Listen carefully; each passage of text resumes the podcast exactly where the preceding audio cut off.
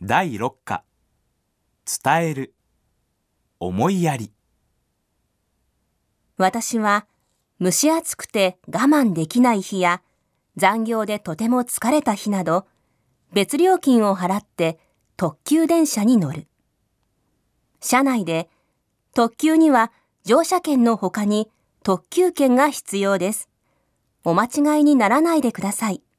というアナウンスが何度もある。ちょっとした言葉の使い方が気にかかることがあるが、私にはこのアナウンスもその一つだ。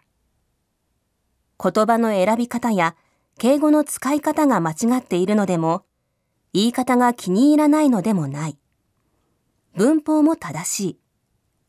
けれども、何度も聞いているうちに、剣がなければ乗るな、と言われているように感じてしまう。言葉の使い方について、若いお母さんからのこんな投書を読んだことがある。子供たちに話す言葉は、残さないように食べなさいとか、テレビはできるだけ離れてみなさいとか、一日中命令や禁止の文ばかりでうんざりだというのである。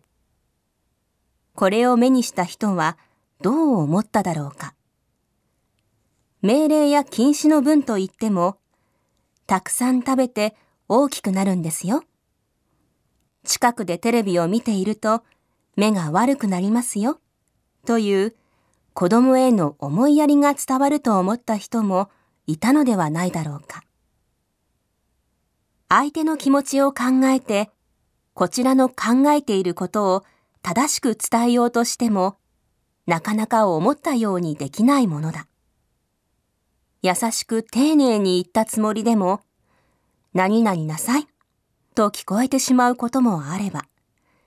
何々なさいと言っても優しさが伝わることもある。確かに漢字や文法、言葉の意味も大切だが、相手にどう伝わるかを考えた言葉の使い方も